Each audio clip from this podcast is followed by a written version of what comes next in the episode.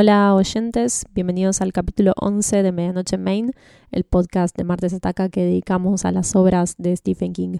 Mi nombre es Lucía y me acompaña Andrés. Hola a todos, bienvenidos nuevamente a Medianoche en Main, un capítulo donde vamos a estar hablando de, para mí, una obra que está en el top 5 o, o top 3 tal vez.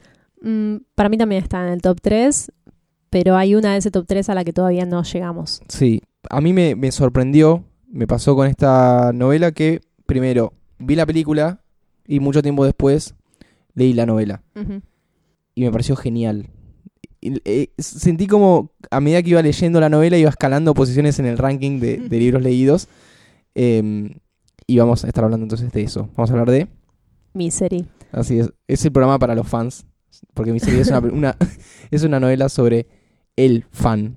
Sí, Misery podría considerarse la carta de amor por excelencia de King hacia sus fans. Pero ¿por qué carta de amor? Entonces, ¿Vos pensás que no es una carta de amor? ¿qué, tiene- ¿Qué amor hay ahí? Bueno, pero tenés que pensarlo desde Stephen King. ¿Qué tipo de carta de amor te parece que podría escribirle? Oscura. Bueno, vamos a, Tormenta. vamos a hablar sobre eso y por qué. Ajá. Misery es una de cuatro novelas que Sí. salieron en el año 1987 en un contexto de mucha exigencia por parte de los fans hacia Stephen King. Estamos hablando del año 87. Calculo que la habrá escrito 86, por ahí.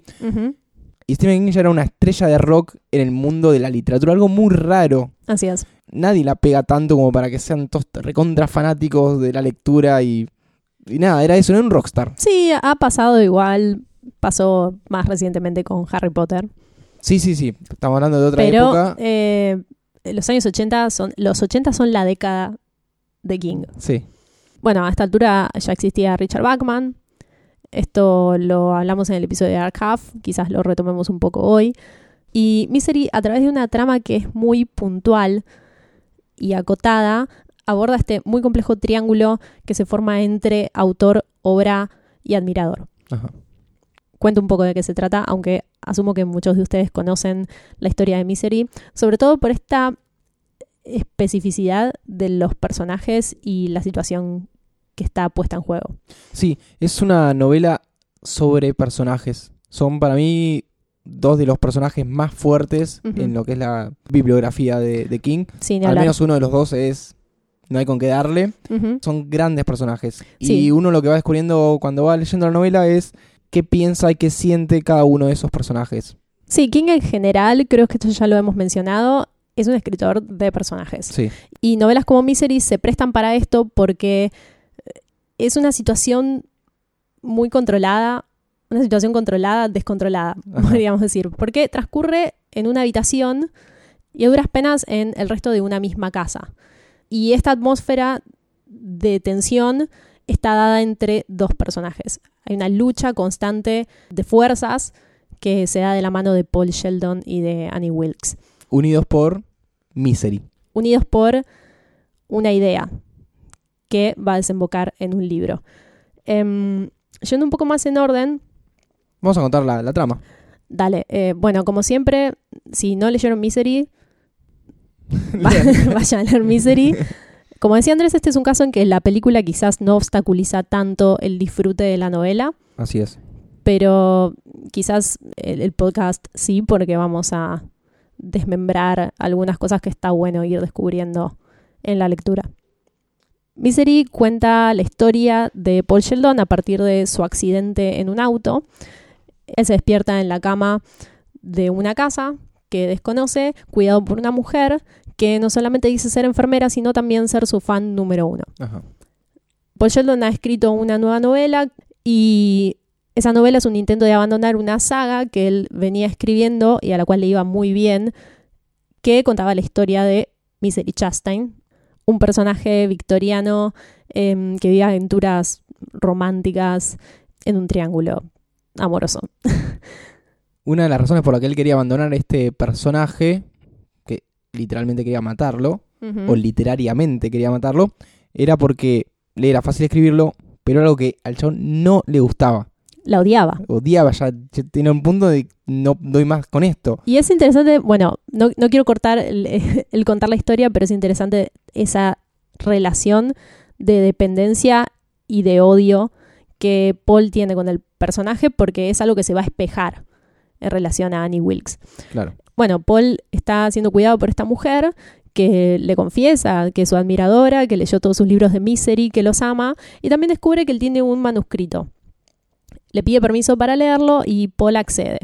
Paul está varado en la cama, tiene las piernas rotas, está ya bastante drogado y va descubriendo muy lentamente que a esta mujer, Annie Wilkes, le patina un poco el embriague. no tiene los patitos en fila, no, le llega al tanque, etc. Y, y, lo va descubriendo de maneras muy poco placenteras. En principio, Annie tiene una reacción de fuerte desagrado ante el nuevo manuscrito de Paul porque no es una novela de Misery. Y en uno de sus viajes al pueblo, consigue El hijo de Misery, que es la última novela publicada de Paul Sheldon, y le cuenta a Paul que eh, ha empezado a leerla. Paul empieza a preocuparse porque esa es la novela en la que él finalmente asesina a Misery Chastain al final. Y hace bien en preocuparse porque cuando Annie se entera que su querida Misery murió, tiene un brote de ira y le exige a Paul que queme su nuevo manuscrito y que se dedique enteramente a escribir El retorno de Misery. Sí. Encima era la, única copia que tenía esa novela, algo que resalta muy bien en, el, en la novela, arrepintiéndose, ¿por qué no hago una copia más? Es ir a una fotocopia, la fotocopia y ya está, pero bueno, es, parte de un, todo un ritual que él va teniendo eh, con las novelas antes de, de mandárselas al, al editor. Sí, es un libro que, bueno, obviamente habla mucho sobre el oficio, sobre la creatividad, sobre el ser escritor. Empecemos un poco por Paul Sheldon, que es ni el primero ni el último escritor de King, pero en mi opinión, uno de los más memorables, y no el más memorable. Lo que tiene Misery eh, en líneas generales es que es una novela de... Eh, para mí es terror psicológico. Puede ser. Pero que es un thriller. Sí, es bueno, sí, un thriller también. Que es realista. Sí. Que está bajo el concepto de puede pasar. Sí, realista hablando de posible y no de verosímil. Exactamente, exactamente. Carrie, es por ejemplo, es verosímil, pero es poco probable que pase. Teóricamente, siempre todo debería ser lo suficientemente verosímil para que podamos entrar en el mundo por fantasioso que fuera. Exactamente, sí, sí, sí. Así que juega mucho con eso, de que eso le puede pasar a cualquier persona que está atravesando por la fama, Stephen King dice que es un libro sobre la fama y las consecuencias que ésta trae. Sí, Stephen King en cierto modo se encarna a través de Paul Sheldon.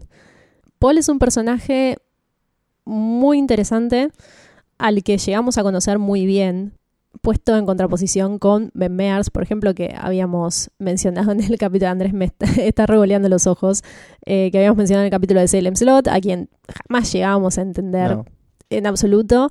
Paul Sheldon es absolutamente lo contrario. Creo que demuestra mucho la capacidad de King de anclar un personaje en una situación.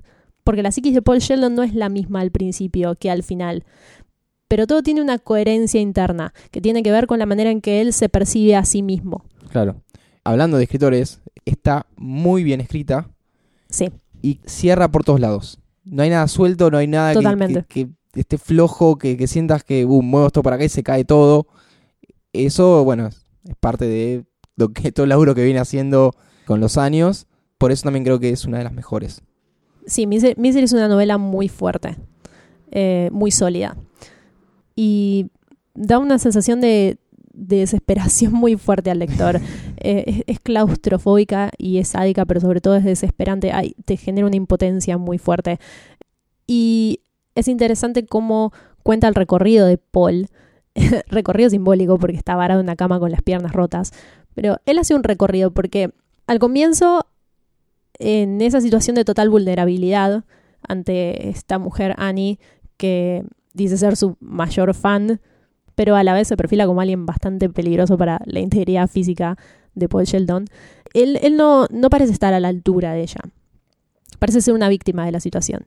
Y es interesante cómo vamos viendo cuáles son las armas que tiene Paul Sheldon y cómo él las va descubriendo. Él no está totalmente indefenso en esa cama, pero todo lo que es su poder pasa por lo intelectual y no por lo físico. Y eventualmente se convierte en un rival que es digno de Annie Wilkes. Claro, sí, sí. Y esto lo logra no solo gracias a, a su talento, a su don, que es eh, la escritura, sino a una capacidad de aprender a leer y a interpretar a Annie Wilkes como solo podría hacerlo un escritor. Porque es casi un personaje de una Annie. novela, sí. Un lindo villano. sí, un gran villano.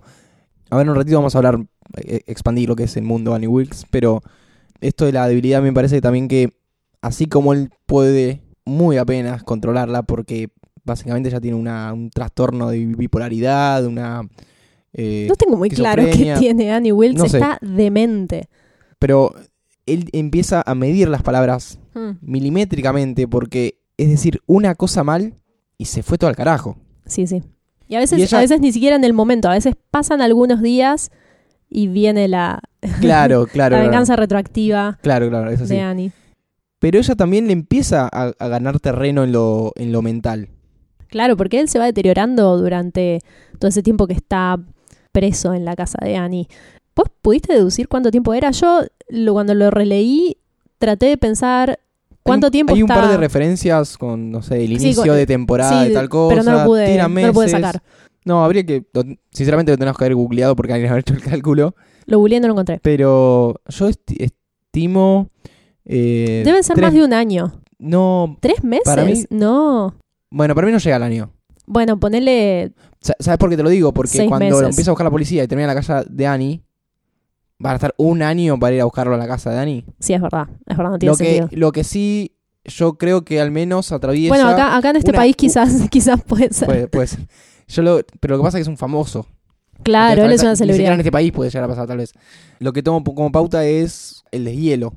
Claro. Entonces, al menos una estación completa, él está cautivo. Ponele seis meses. Vamos, vamos a tirarle seis meses. Ponele. el podcast en que nadie chequea Claro. la información. Bueno, claro, sí, en estos... Este, este Porque, pero, lo, pero lo que pasa es que no importa el tiempo temporal. No. Eh, ¿cómo, cómo se diría? por eso tampoco se hace tanto hincapié en eso, ni se no, no, dice... lo que importa es el tiempo mental de, de Sí. lo que él lo sufre, lo que para él pasa, ese- lo que es ese tiempo. y Porque, lo ta- que... porque nunca podés llegar a saber el tiempo real, porque tal vez, no te voy a decir que es una semana, pero tal vez no es tanto tiempo, pero en la cabeza de él es un montón. En un momento lleva la cuenta. Hay un calendario en la habitación. Sí, no, y él se va notando unas marquitas, pero después ya hay periodos donde está totalmente drogado, inconsciente y no lo puede hacer. Sí, el tiempo mental estando varado en una cama y sobre todo drogado no es muy específico y además cuánto más largo parece. Porque al- en ese tiempo Paul Sheldon sufre mucho. Es literalmente agónico. Sí, eh, llegando al punto de resignarse, resignar su vida, decir, porque estoy vivo, ojalá que esto termine ya. Y eso también es lo que tiene Annie. Annie tiene un cometido que es que él le escriba la, la nueva novela. Sí. Y- Ella es incansable. No, no, no, es impresionante. Pero ahora, ¿hay algo más que podemos, llegar a decir sobre...? Sí. Sí, hay, hay bastante, hay bastante más. No, lo que pasa es que es muy difícil eh, despegarnos Paul y Annie, que es lo que estamos tratando de hacer. Claro. Pero La idea es hacer un panorama general de quién es Paul Sheldon porque va muy ligado a la relación que después tiene con Annie. sí, Eh, y como esto lo vivimos más que nada desde su lugar, y también, bueno, estamos de su lado, tomamos partido por él. Dudo que alguien tome partido por Annie Wilkes. En ese caso, háganse ver, por favor. y no sean nuestros fans. Eh, no. Y mm, eh, es como que eh, está bueno meterse un poco en la psiquis de Paul Sheldon antes de pasar a Annie, que es realmente laberíntica. Y para esto quería eh, charlar sobre un elemento que se repite mucho, te diría casi es un leitmotiv, Ajá. que es eh, el ave exótica y la idea de África. Suena muy descontextualizado, pero es increíble cómo encausa la sanidad y esto que mencionamos antes sobre los, las armas de Paul Sheldon. Voy a, voy a sincerarme. Momento inculto. No llegué a entender toda esa parte. ¿No lo pudiste unir? No. Pero viste que se repite Lo mucho. Lo entendí, pero no pude hacer una. No pude sacar una conclusión rica de todo eso. Bueno, para mí es algo que me gusta muchísimo cómo está enfocado y cómo forma parte de todos los planos de la realidad, porque es el pasado de Paul, el presente em, y también lo que sucede en su mente, lo que sucede en el retorno de Misery. Ajá. Hay una interconexión de los tres planos. Em, la historia del ave exótica es una anécdota de Paul Sheldon cuando era niño, eh, que él cuenta al principio de Misery, en que él visita un zoológico con su mamá y ve una ave muy linda en una jaula. Eh, lo que le hace preguntarle a la madre, ¿de dónde salió ese ave? Que es tan hermosa y que nunca había visto. Y su mamá le explica que ese pájaro es de África. Ante esto, Paul Niño empieza a atar cabos y dice, pero si este ave es de África y está en una jaula, significa que fue despojado de su hábitat natural y de todo lo que conoce para estar cautivo y que nosotros podamos verlo solo porque es hermoso. Claro. Es una conclusión bastante compleja para un, para un Sí. niño. Hay gente que es adulta y todavía Bueno, no, eso, no eso habla llega hasta de, ahí. de la sensibilidad nata de alguien que es un potencial artista. Sí, sí, totalmente. Y también desde el vamos con una identificación, un espejo de ese ave exótica y Paul, de cómo él se reconoce a sí mismo. Después de sacar esta conclusión, Paul niño se pone a llorar, se amarga mucho y su mamá le dice que es un niño maricón. Eh, excelente madre. Tal vez por eso después eres un parrandero. Ah, puede ser. Puede ser. Un trauma, trauma de la niñez. El ave exótica y la idea de ese algo hermoso que otro quiere poseer y para poseerlo necesariamente lo tiene en cautiverio es la manera en que Paul Sheldon se ve a sí mismo cuando está preso en casa de Annie. Annie quiere su talento, ella quiere que use su talento para escribir Misery's Return y para eso lo tiene despojado de todo lo que a él le corresponde por naturaleza. Entonces, Paul se ve a sí mismo como algo especial y acá está lo interesante, que es que ese algo especial es lo que a él le permite escapar de la prisión de Annie en más de un nivel. En principio, es a través de la escritura. Cuando él empieza a escribir Misery's Return, lo odia, Sí. porque no quiere volver a contar historias sobre Misery Chastain, pero a medida que va pasando el tiempo, él va llevando la historia hacia un lugar que no esperaba, y ese lugar es casualmente África, que está directamente asociado con lo que es la anécdota del ave exótica, con el, el hábitat natural Ajá. de ese algo único. Cuando Paul empieza a contar la historia de Misery en África, empieza a tener una relación con la escritura que sería lo más cercano a la escritura por placer, que es un disfrute y es una posibilidad de lo que él llama eh, atravesar el agujero en el papel, que es una idea de meterse en ese mundo. Ajá. Y gracias a meterse en ese mundo, él escapa, por lo menos mentalmente, de la agonía que es estar eh, cautivo en casa de Annie. Ahora que me lo contás así, me siento bastante idiota por no haber entendido esta metáfora. Sí, había relacionado lo de África, pero no a este nivel. Y así es, él está en cautiverio, no está Sí. en su hábitat natural, pero empieza a reconstruir su hábitat mm, literario, que es donde él supuestamente se siente cómodo, y le empieza a agarrar tanto el gustito.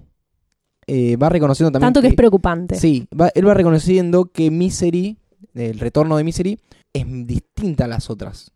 Es especial. Es especial. Bueno, hay que mencionar así bruscamente que mientras Paul está escribiendo Misery's Return, es torturado físicamente por Annie, además de humillado. Sí. Es rebajado hasta el nivel más indecente. Hay una, una parte, me lo dijiste y que a mí me causó impresión, es cuando él está mm, solo, porque Annie a veces pira y se va a la mierda. Después lo, lo menciona más adelante como eh, la casa de la risa, ¿puede ser? Va a un lugar que ella llama la Casa de la Sí. Risa, al que supuestamente va a gritar. Ajá. Vaya a saber qué es. Nunca nos lleva Steven hasta, hasta ese lugar. Annie, Annie es excelente. Y en uno de esos lapsos que él queda solo, que al principio no sabía qué hacer, después va aprendiendo un par de cosas de la casa, tiene que tomar su propio orín, Así. de la sed que tiene. A mí eso me, me Eso te dio asco. Me dio bastante asco. Hay cosas Sí, mucho, mucho más Sí, no, no, no. terroríficas. ya sé. Dentro de todo es su propia orina, no es tan terrible. Bueno, toma la tuya.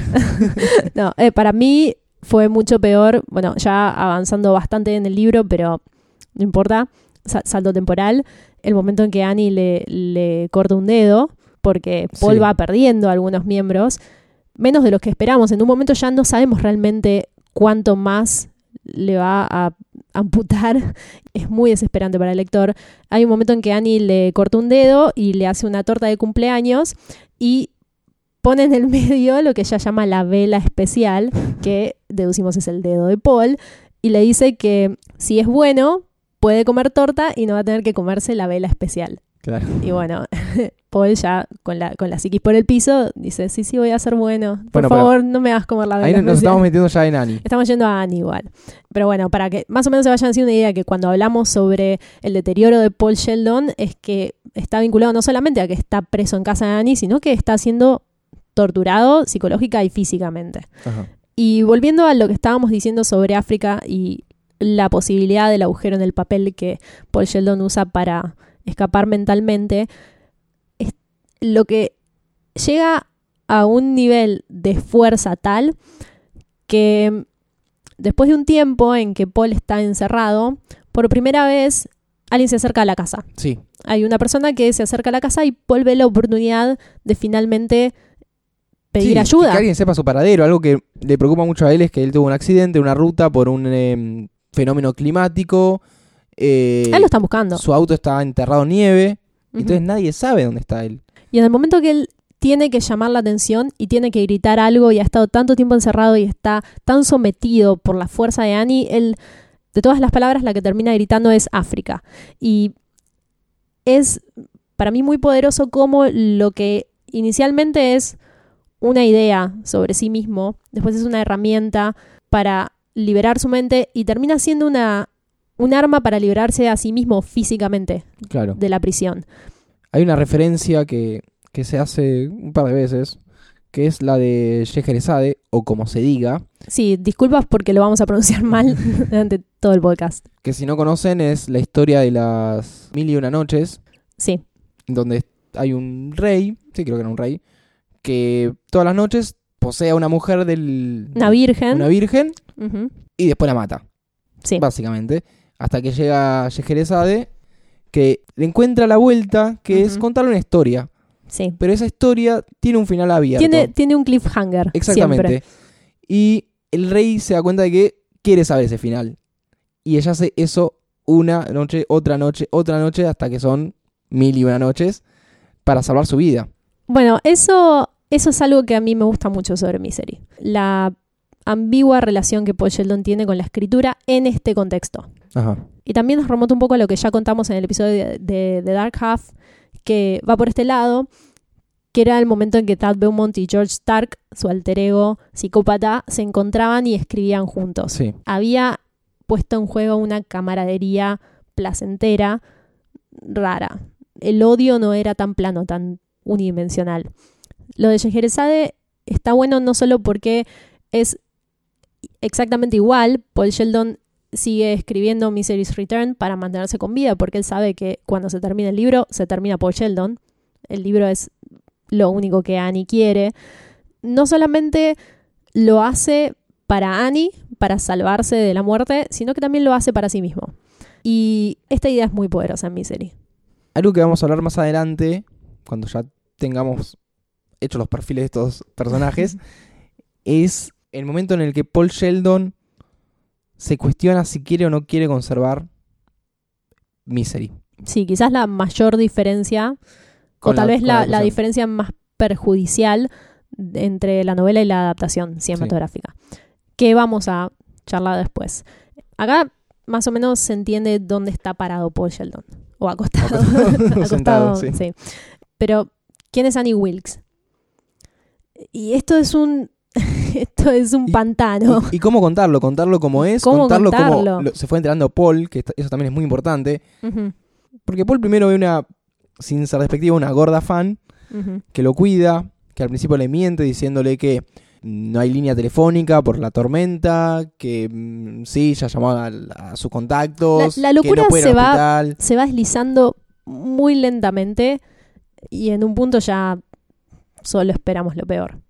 Pero cuando em- empieza a tener estas deslices, Annie, que se le suelta la chaveta de golpe y se pone como loca, es cuando Paul empieza de a poquito a descubrir quién es. Sí, También se cuestiona qué hace una mujer sola en el medio de la nada, porque ya vive en un hay muchos indicios de que algo está mal. Sí, sí, sí, al- algo no puede estar bien.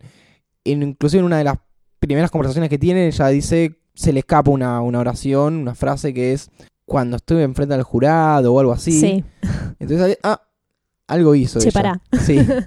Pero hay un momento en el que Paul logra salir de la habitación usando... Perdón, ten- tengamos en cuenta que Paul tiene las piernas súper quebradas y, y cada vez que sale de la habitación lo hace muy drogado porque tiene muchísimo dolor. Annie eventualmente le provee una silla de ruedas Sí, cuando lo hace escribir. y así es como puede em, llegar a donde les va a contar Andrés. Sí, es muy interesante porque Paul logra salir usando algo que aprendió escribiendo. Cuenta en un momento cómo aprendió, por ejemplo, a abrir una puerta con una... ¿Qué es esto? ¿Un invisible? ¿Una villita? Sí, una villita. Esas, esas son las cosas que yo te decía antes. Claro, son las cosas que yo te decía antes que no están puestas así nomás y que Claro. tambalean. Es todo cerrado porque uno se puede preguntar, ¿cómo hace un chabón que es escritor escritor aparte. para hacer un truco de ladrón? Bueno, el tipo dice que como él tenía que escribir un personaje así, Sí, investigó. investigó no y le pasaron se, la se formó con una persona que hacía eso y lo aprendió. Bueno, logra salir con una visita de, de Annie de la habitación y en una de esas salidas que en esas salidas uno también va, se va dando cuenta que él no sabe lo que quiere, porque un momento pudo haber escapado y no lo hizo. No, ¿vo- ¿vos decís? ¿Para ¿Dónde va a ir? Tiene las piernas rotas. Pero en un momento solamente va- Aparte, eh, hay un momento que lo piensa y dice, voy a quedar a mitad de camino tirado ahí, va a venir y me va a, a cortar todos los, todas las extremidades. Bueno, eh, Yo no, yo no me hubiera ido a ningún lado. Qué terrible, ¿no? O sea, Sí. sus opciones son muy terribles. sí, sí, ninguna, no tiene. Ninguna, básicamente. Bueno, en una de esas excursiones se topa con un libro. Un Es libro de un- recorte un de álbum. diarios, un, Mm. un álbum.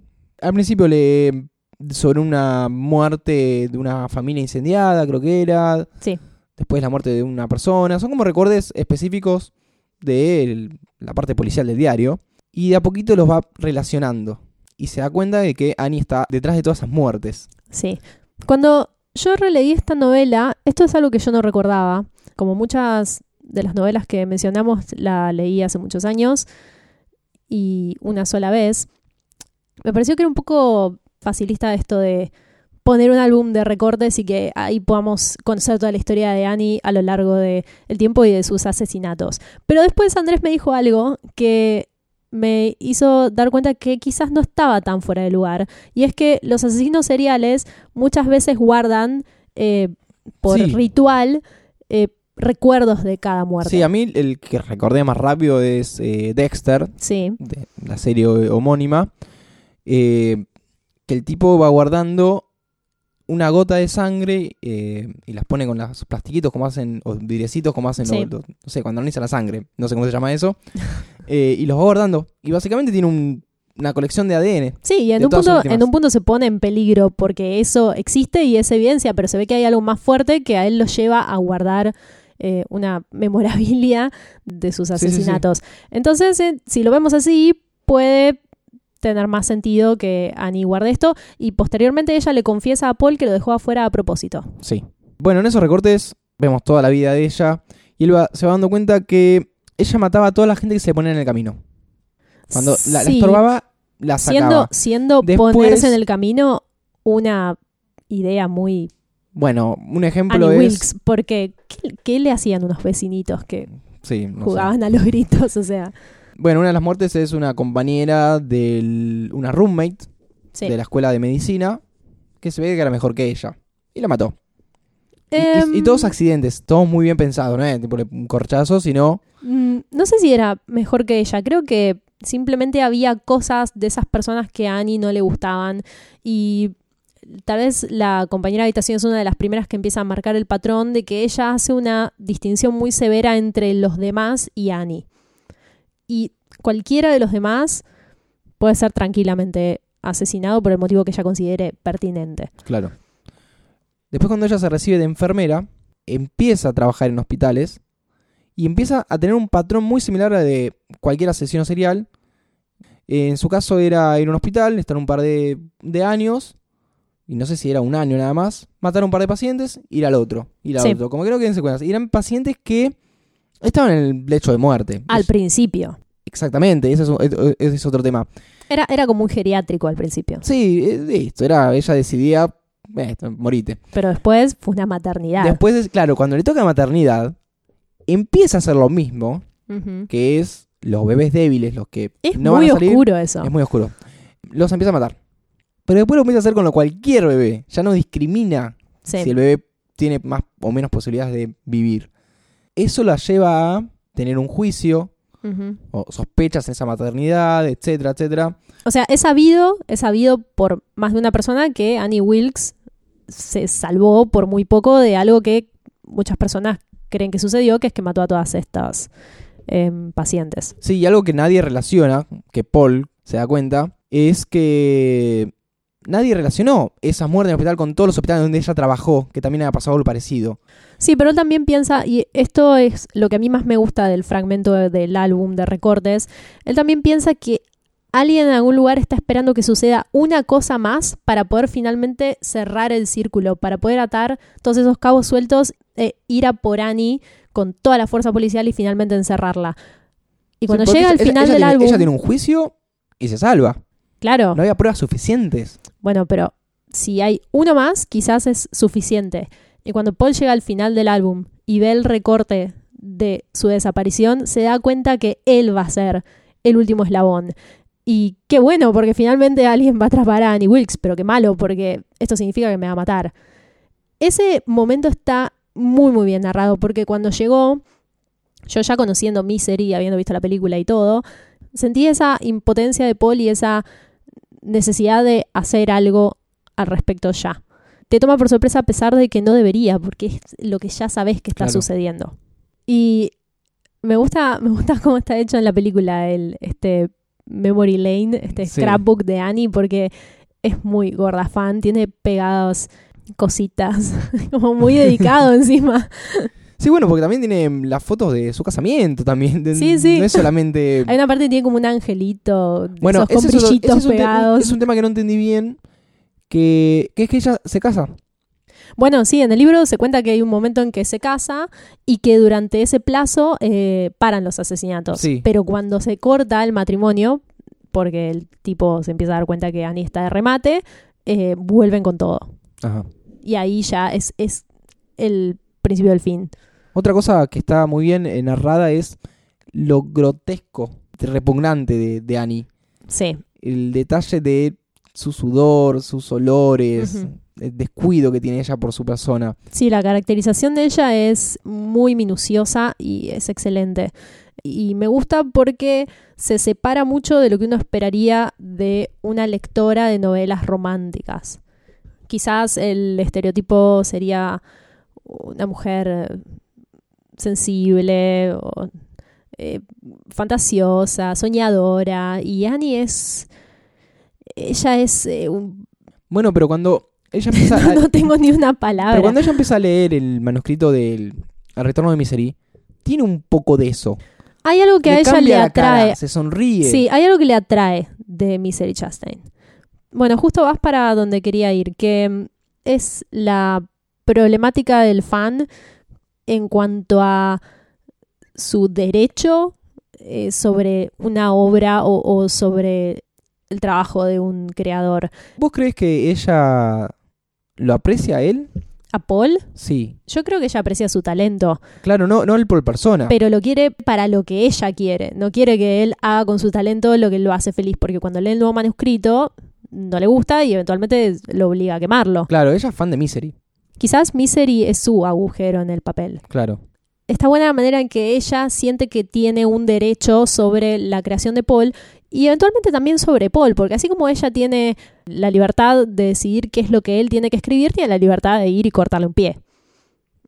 Chan, chan, chan, chan. si no leyeron la novela y vieron la película, esos son uno de los grandes cambios. Eso es un gran cambio. Después, después voy a decir porque para mí hay cuestiones así que fueron modificadas. Y también viene como de la mano con algo que yo he escuchado mucho, que es la noción que tienen los fans de que el creador tiene alguna, algún tipo de deuda para con ellos.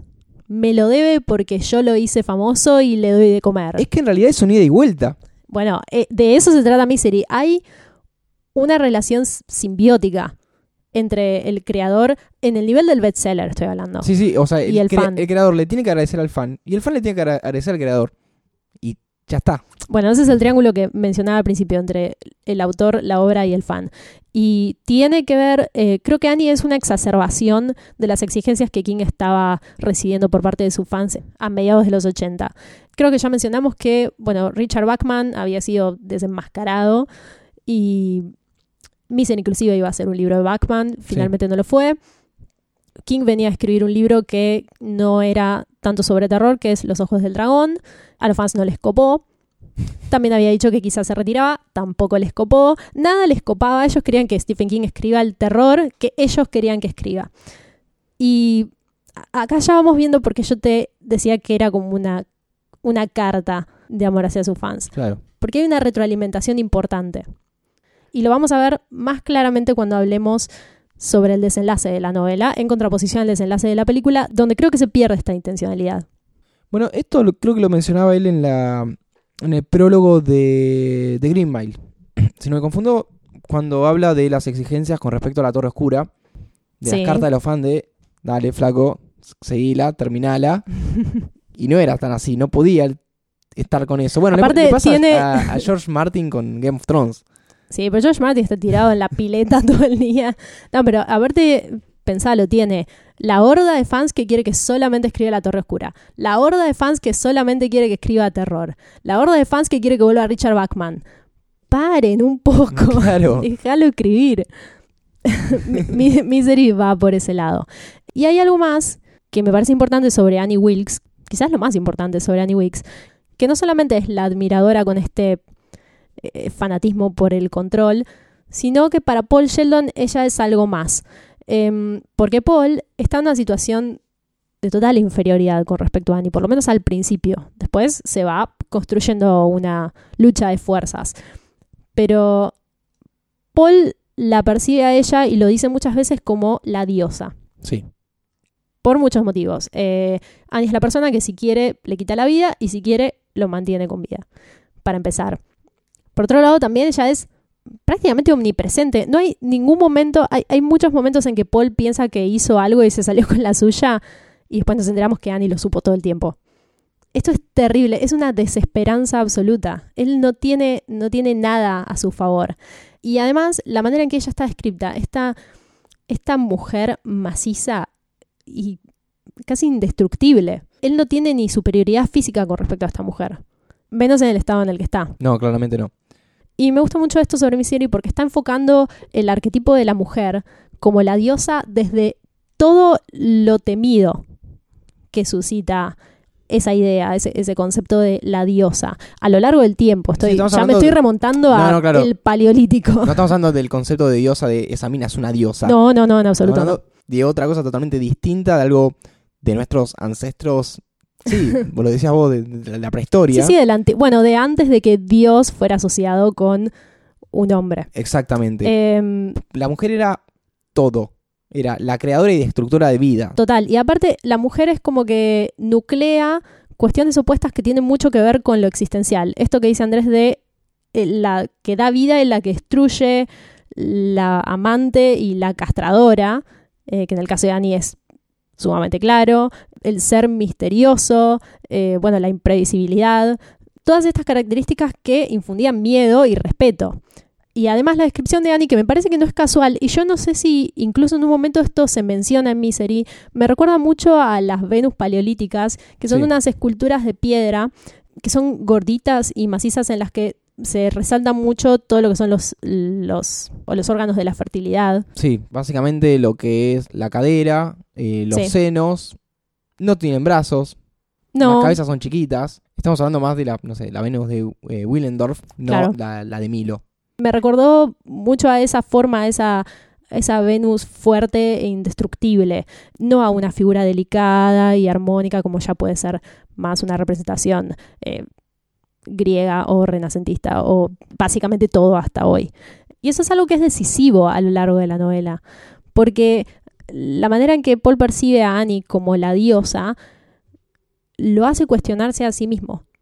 Él empieza a, a justificar los actos de ella. En un punto sí. En el momento que él dice textualmente, tal vez ese pie me sobraba, ya está, Es- es- ya está. Eso es terrible, es terriblemente triste. Y hay, hay un momento que para mí es el, el más grave, te diría que es justo antes de lo que contamos antes, que mm, es la, el momento en que hay un policía fuera de la ventana y Paul tiene que gritar. Sí, Bueno, antes de gritar África, y acá cierra un poco el círculo con lo que contamos sobre Paul y la manera en que él se relaciona en su mente con el ave exótica y con su origen que es África. Paul tiene dos impulsos simultáneos en ese instante. Uno es, lo voy a leer textual, uno es, ayúdeme, ayúdeme, sálveme de Annie, sálveme de la diosa. Y el otro es, seré bueno, Annie, no gritaré, seré bueno por amor a la diosa, prometo no gritar, pero no me corte nada más, por favor. Son dos impulsos totalmente opuestos. Sí. La necesidad de salir y el sometimiento total al poder de Annie. Y finalmente lo que Paul grita, la palabra que finalmente sale de su boca es África. Ese es su poder. Y esto está maravillosamente construido porque no pasa de un segundo a otro. Viene de, de lo que Paul es desde que es un niño. Esto está, es muy sólido. El comienzo de la novela justamente narra un sueño que él tiene y de a poquito te va soltando lo que él está, dónde está él y lo que le pasó. Eso es muy interesante. Sí. Toda la información está dosificada de maneras muy interesantes y muy poco obvias, porque también si reducimos la historia a una habitación, es muy fácil caer en lo previsible. Pero el momento en que ella va a cortarle el pie, no sé si te acordás cómo viene la mano, él está dormido, Annie le inyecta algo, Sí. él no sabe qué es, y él tiene una conversación con Annie en que todo el tiempo espera que eso que ella le inyectó sea una inyección letal. Ajá. Pero en- más o menos en la conversación, Annie en un momento menciona el postoperatorio. Y en la conversación sigue. Mientras Paul piensa, ¿Qué, qué, qué ¿para es qué, qué, qué, qué, qué, el postoperatorio? Pará. Pero ella no le dice nada, lo menciona así como a la ligera, como cuando menciona lo del juicio. Y durante toda esa conversación, vos estás sentado en un clavo pensando, che, ¿qué, qué postoperatorio? Claro, ¿qué, ¿qué pasó acá? ¿Qué nos perdimos? Y finalmente, bueno, el postoperatorio era mm, cortarle un pie con un hacha. Y eh, Que también cerrar está la herida excelentemente con narrado. un soplete. Sí. Es hermoso. y a la vez, bueno, todo lo hermoso que puede ser una tortura en un libro de King. Y la segunda amputación también es interesante porque está narrada de una forma sorprendente Sí, que me hizo retroceder páginas. a mí también. Que de golpe le habla que le falta un dedo. La- Sí, dice- ¿En qué momento me falta un dedo? Dice algo como eh, que ella está abajo, en de, afuera de la casa, y él la ve por la ventana, ella lo saluda y dice algo así como, Paul la saludó con la mano que todavía tenía el, El el pulgar. pulgar. Y el lector se desubica totalmente. ¿Qué, qué, qué me estás hablando? Eso también, bueno, y después viene la hermosa situación de la torta. Todo es, es muy terrible. Y bueno, hay más torturas de parte de Annie en Misery que no están en la película.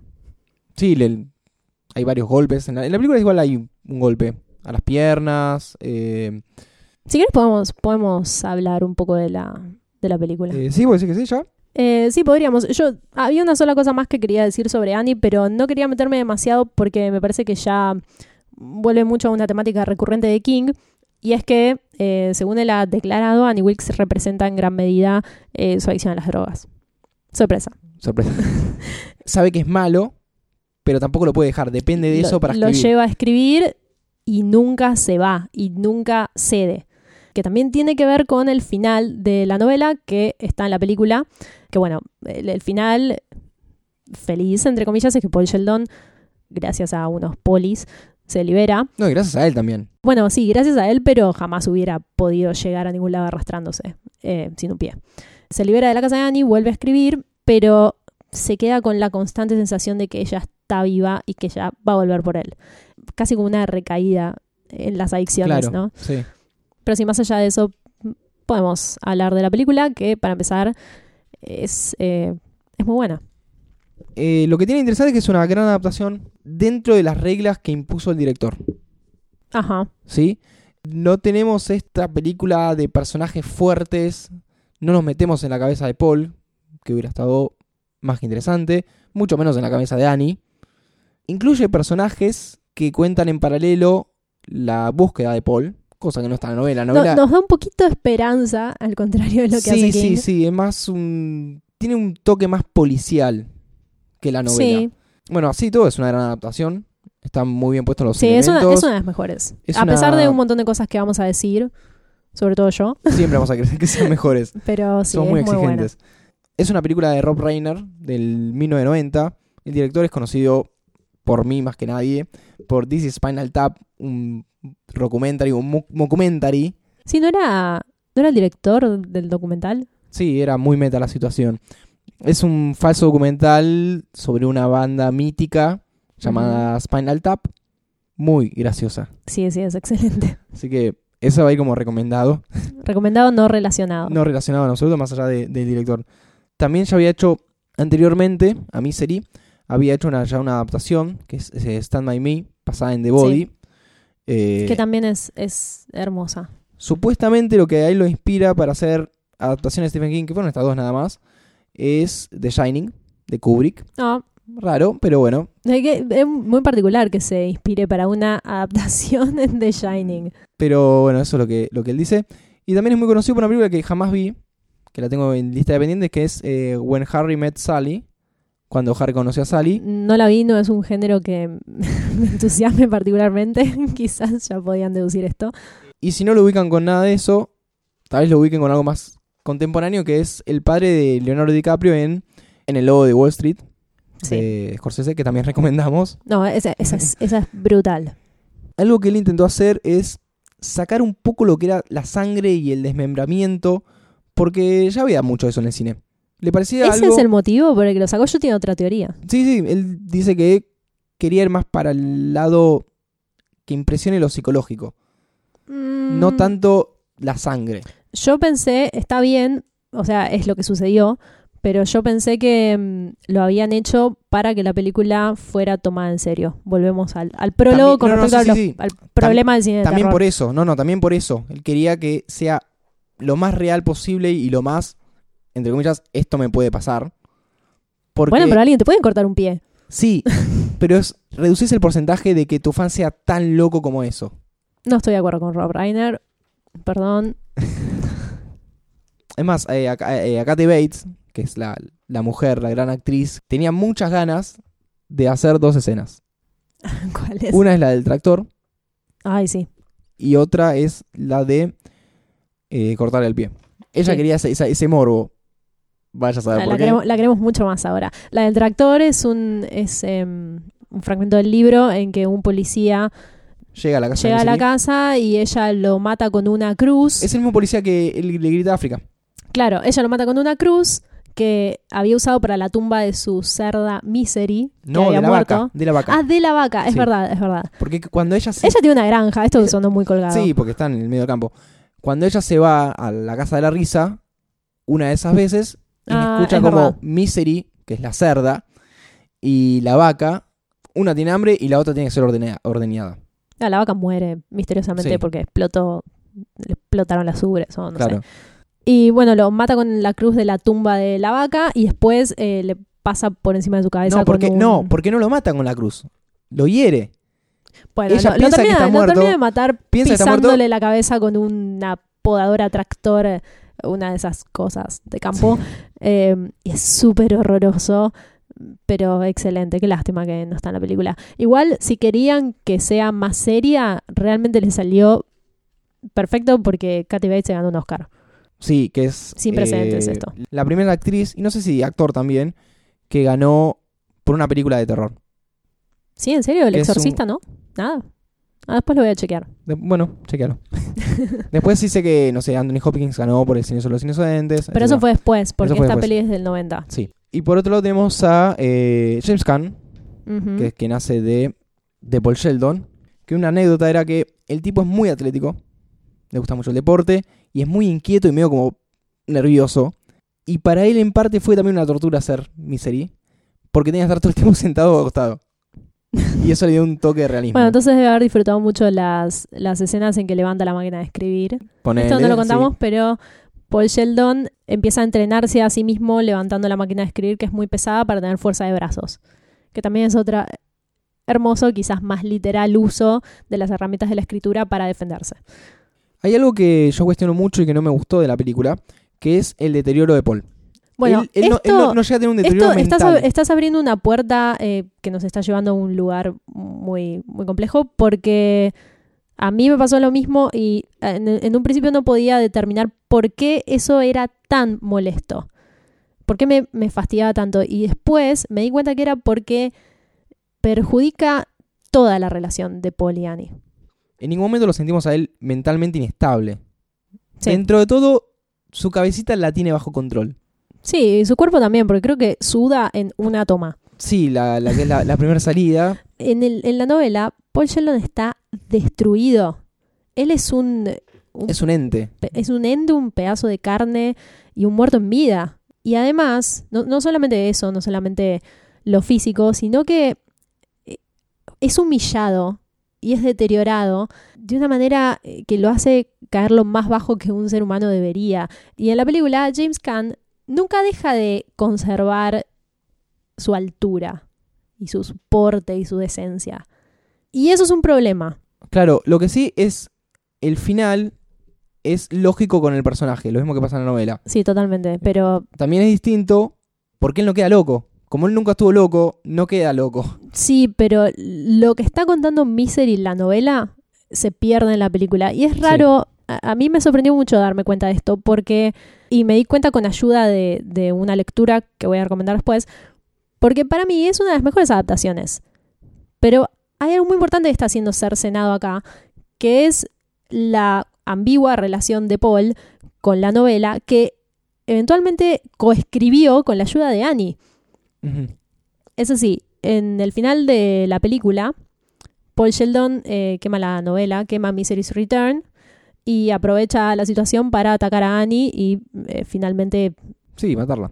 matarla eh, y arrastrarse en busca de su libertad. Pero en la novela, Paul no quema Misery's Return. Él le hace la misma jugarreta a Annie Wilkes, pero en realidad quema una carátula que decía Misery's Return y un bloc de hojas. Ese fue mi momento de no, no, no, no. Porque él se viene cuestionando. ¿Quemo o no quemo? Se la devuelvo, lo estoy haciendo por ella. Pero también lo quiero guardar por mí. Aunque ella me hizo hacer esto. Es una dicotomía muy grande para él en ese momento. Cuando quema el libro, y digo, listo, está bien, lo quemo, ya está.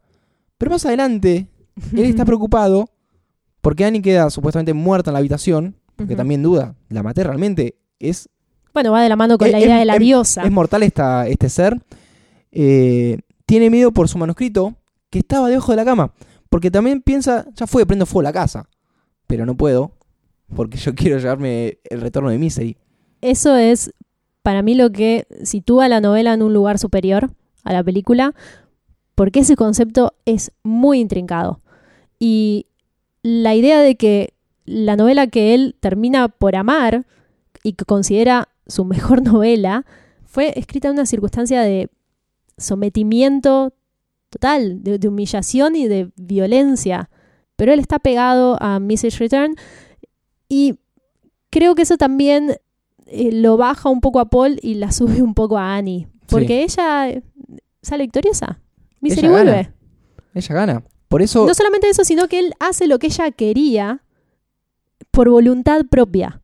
por eso él sigue pensando en, en Annie. Porque Annie no muere. Claro, ella perdura. Ella queda ahí, eh, queda en la obra. Así como un artista cuando muere, uno queda con la obra y, sí, y lo, no y lo marca artísticamente. Sí. Pasa a formar parte de la, de la obra de Paul Sheldon. A su vez, a él también le cuesta escribir ahora. Lo trauma tanto la situación que no puede escribir. Sí, igual la novela concluye en que él finalmente logra arrancar de Sí, nuevo. tira uno- uno- unos tips ahí, empieza... Pareciera que hay esperanza para Paul Sheldon como escritor. Esto es excelente en la novela. Y en la película está bastante aplanado a partir de, bueno, la caracterización de Paul Sheldon. Y algo más con respecto a esta paradoja que quería mencionar es que leí un capítulo de un libro que se llama Marked Men, White Masculinity in Crisis, que sería algo así como hombres marcados la masculinidad blanca en crisis, de una mujer que se llama Sally Robinson. No sé cómo será el resto del libro, pero el capítulo de Misery es sumamente interesante y aborda la relación entre Paul y Annie y la, la lucha de poderes desde el género. Ajá. Nosotros generalmente no hacemos el análisis desde ahí, quizás lo hacemos más desde lo creativo, que tiene también que ver más con nuestra formación, pero es muy interesante si a alguien le interesa hacer esa otra lectura, porque creo que la película va por ese lado. Hay una tendencia a enaltecer a Paul Sheldon como hombre blanco en control, digamos. Y Annie Wilkes adopta algunas características más femeninas de lo típico femenino que no está en el libro. Bueno, es lo que decíamos, ¿por qué Paul Sheldon no se deteriora? ¿Por qué él quema Misery's Return? Y además de eso, hay otro análisis en este capítulo que va más para el lado de lo físico, de la- lo que es la- las diferencias físicas entre Paul y Annie, que pone en paralelo cómo Paul se va deteriorando físicamente en manos de esta mujer Sí. y cómo a la vez su prosa va sufriendo ese deterioro. Porque la máquina de escribir empieza a perder letras. Y a la vez su psiquis empieza a Bueno, desvariar. Él termina escribiendo la novela a mano. Bueno, también se habla de que ese último recurso al que él recurre, que es un lápiz para terminar de escribir la novela, es una representación del falo, porque él se aferra a la masculinidad que le queda, porque ella lo despoja de todo su poder de hombre. Eso está muy bueno, si a alguien le interesa, búsquenlo, está en Google Books, que creo que es legal, Sí, sí, sí. asumo que es legal. Y no sé cómo será el resto del libro, pero si alguien lo lee y nos quiere contar, bienvenido sea. La verdad que es muy interesante cómo, cómo está planteado esto, esta vuelta que claramente nosotros no podríamos hacer. Tengo entendido que la mujer esta escribió es una doctora en filosofía, algo así, que hace un análisis, que se dedica a hacer este tipo de análisis de género y vincularlo con la cultura popular. Yo creo que también lo puede hacer porque yo contrapongo el personaje de Annie con el de Donna Trenton, se recuerdan Cuyo, que era la Sí. madre, que era un poco raro el personaje de heroína. No estaba sostenido. Eh, sí, bueno, creo que ese fue el único capítulo en el que hablamos un poco sobre cómo está Sí. representada la mujer en los libros de King. Pero definitivamente Annie Wilkes es un personaje a analizar. Sí, definitivamente. Por eso te digo, está ahí en el top 3 también de Sí, mejores personajes de King. sí, eh, ella, ella es excelente. Bueno, creo que todo, porque Misery como novela para mí funciona por donde se mire y lo mismo pasa con, con Paul y Annie individualmente y relacionados. Creo que se, se construyen el uno al otro. Sí, hay un complemento. Sí. Pero bueno, vamos a, estamos yendo a lo mismo, al artista que necesita a los espectadores. Volviendo dos segundos a la peli, podemos decir que la recomendamos. Sí, Y vuelvo a insistir en que no afecta al orden. Obviamente es mejor primero leer el libro. Pero eso creo que también es porque Kathy Bates hace un trabajo de puta madre. Sí, ella te diría que es la mejor actriz de, del universo King. Le estamos tirando tantas flores a esta señora. Eh, tengo entendido que el guion fue escrito pensando en ella también. Lo cual está bueno. Sí, Eh, refuerza mucho más lo que va a ser el personaje. Porque tal vez te escribís un guion para una persona, te cambian el actor y no te, no te cierran los números. lo único que me hubiera gustado, bueno, se entendió que nos hubiera gustado un poco más de demacración Sí. y que se respeten las torturas hacia Paul Sheldon. También se entendió por qué no pareciera que esto no se hizo. Em, pero Ojo, cuando le rompe el pie. está, está muy, está muy bien buena. Yo lo sentí, está muy eh, buena. yo lo sentí. Está muy buena. Y cuando le dispara al policía también es, es interesante, le hace un, agu- un agujero Una ventana para que para poder ver a través de- importante. Em, pero quizás eh, me hubiera gustado que la tomara un director con más manejo de la oscuridad y de lo turbio. Em, alguien como David Fincher. para hacerla hoy.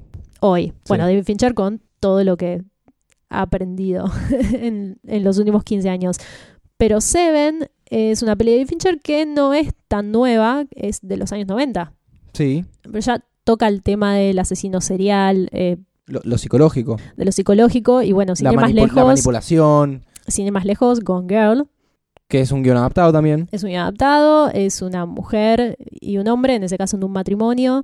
Eh, esa película es excelente Sí, no puedo decir Es que no, nada. puedo- sí, no se puede decir nada. nada, pero tiene un manejo muy fino de lo psicológico y de lo psicópata. Sí, algo que tiene muy fuerte Gonger es que pasa que es, es- es muy fina la línea para el spoiler, Sí, pero hace una crítica de género, bajando un poco al género masculino.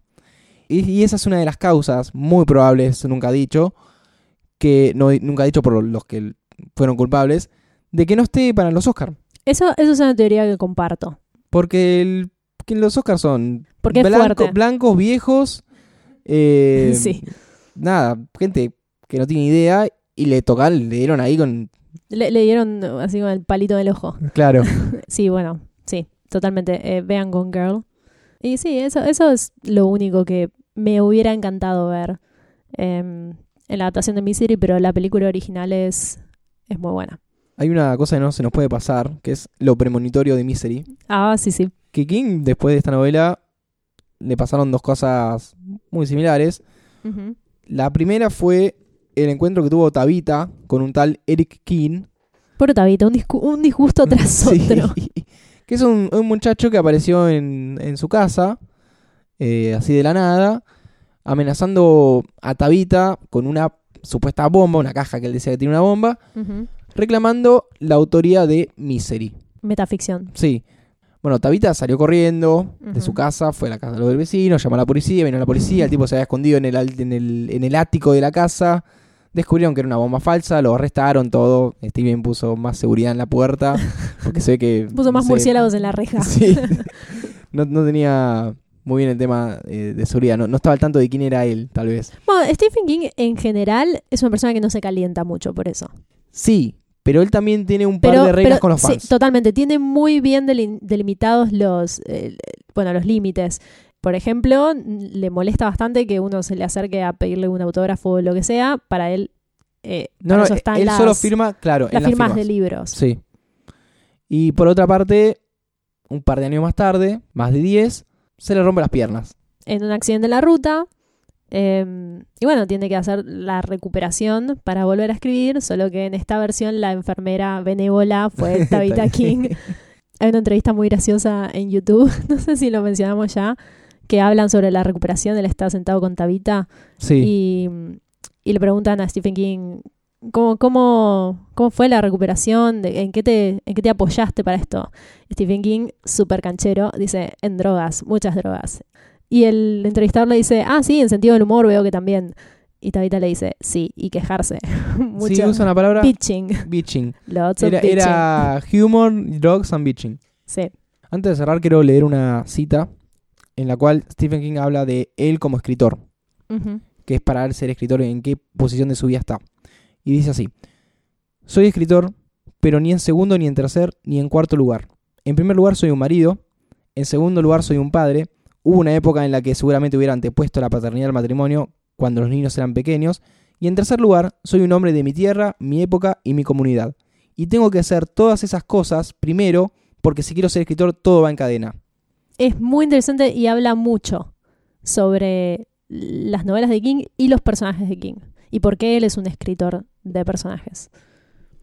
¿Nos vamos? Sí, con esto ya, ya podemos cerrar. Ya estamos. Em, estamos en la recta final de Medianoche Main, volumen 1, Sí. podríamos decir. Así que el próximo capítulo vamos a estar hablando de la última novela de ficción de, esta, de este primer volumen. Y mm, aquí viene la artillería pesada. Así es. Y después va a quedar un capítulo más, que va a ser el, Sí, el epílogo. Eh, pero bueno, será hasta dentro de unas semanas. sí. Bueno, esto es Medianoche en Main. Como ya sabrán, están escuchando en martesataca.com.ar barra Medianoche en Main. Mi nombre es Andy Mi nombre es Lucía. y nos estamos reencontrando. Hasta la próxima y que tengan buenas medianoches.